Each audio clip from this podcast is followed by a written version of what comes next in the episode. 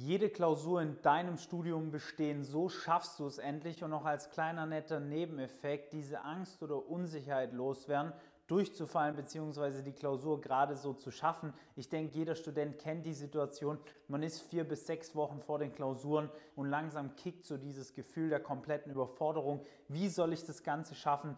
Schaffe ich es überhaupt, mein Studium, bin ich vielleicht zu schlecht für Studium? Das muss alles nicht sein. In dem Video werden wir jetzt einmal darauf eingehen, wie man das Ganze schaffen kann und wir starten auch mal direkt mit dem Problem. Du hast vielleicht deine Kommilitonen jetzt angeschaut, die Kommilitonen stimmen dir auch zu und sagen, hey, da gibt es so ein bestimmtes Fach, das da braucht man irgendwie zehn Stunden am Tag, muss man da lernen über vier Wochen, dass man da überhaupt durchkommt und du hörst jetzt auf die und denkst dir, ja, Mann, stimmt, das Fach ist so schwierig und wie soll ich das alles schaffen?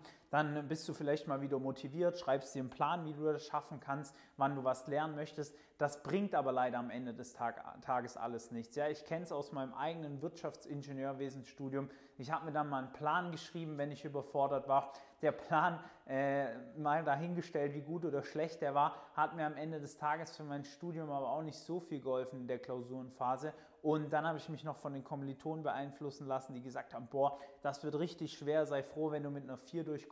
Und das waren eben so die typischen Fehler, die gemacht wurden. Ja? Und was ist das, was man stattdessen machen sollte? Naja, ganz einfach, du musst mal anfangen, deine Zeit effizienter zu nutzen. Jetzt fragst du dich, okay, was, was meint er damit? Was heißt effizienter nutzen? Ich bin mir sicher, dass du schon genügend Zeit rein investierst in dein Studium. Das heißt, was den Zeitaufwand angeht, brauchen wir nicht drüber reden. Du bist bestimmt deine 10 Stunden am Tag beschäftigt, hast deine 50, 60 Stunden Woche in der Klausur, aber es ist ungefähr so wie im Fitnessstudio, wenn du jetzt mit der 1 Kilo Hantel die ganze Zeit Curls machst, dann wächst da halt auch nichts am Ende des Tages. Und dementsprechend musst du halt mit der Intensität hochgehen in dem Beispiel und im Studium ist es halt die Effizienz. Ja? Es ist auch wissenschaftlich erwiesen, dass dein Kopf nur so sechs, sieben Stunden am Tag wirklich produktiv funktionieren kann. Also wenn deine Lösung, wenn deine Lösung jetzt ist, ich muss einfach mehr Zeit reinstecken, statt 12 mache ich die 16 Stunden voll oder ich nehme einfach noch den Sonntag, wo ich lerne,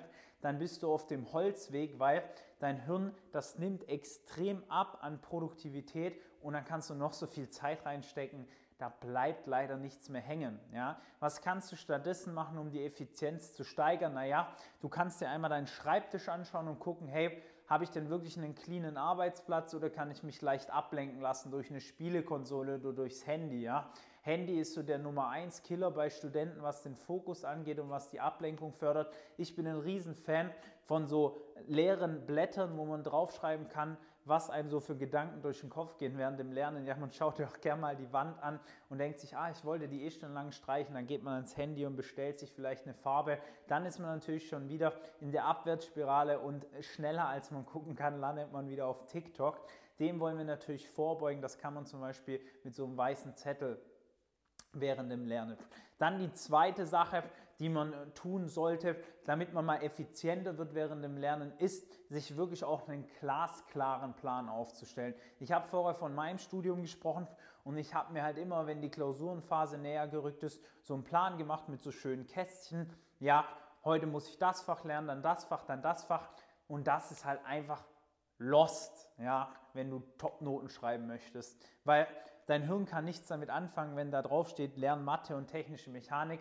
Wenn ich mich gut fühle, dann lerne ich für, die Auf, für diese Klausuren sehr intensiv und mache Aufgaben. Wenn ich mich mal weniger gut fühle, ich vielleicht äh, nicht so produktiv sein kann, weil ich irgendwie nicht so lange geschlafen habe, dann sage ich mal, du hast rechne ich mal eine Aufgabe mit dem Taschenrechner anhand der Lösung, also habe ich es damals gemacht, Mathe-Klausur, Lösung daneben äh, gelegt und dann gerechnet. Das war natürlich komplette Zeitverschwendung. Es geht viel effizienter und darum ist es wichtig, dass du dir einen Plan erstellst, wo auch drauf steht, hey, was genau will ich wann und warum am besten noch, dass du für dich so eine Begründung und Motivation hast äh, und was, wann will ich was erledigen. Ja? Dass da glasklar draufsteht, welche Altklausur zum Beispiel will ich durchrechnen, wie viel Zeit gebe ich mir dafür und so weiter und so fort. Also dass möglichst konkret klar ist, was zu tun ist, weil wenn du keinen Plan hast, dann machst du es dir schon selber viel, viel schwerer, also keinen glasklaren Plan, das Ganze umzusetzen. Solche Pläne erstellen wir bei uns auch in den Trainings, da haben wir schon hunderten Studenten dabei geholfen.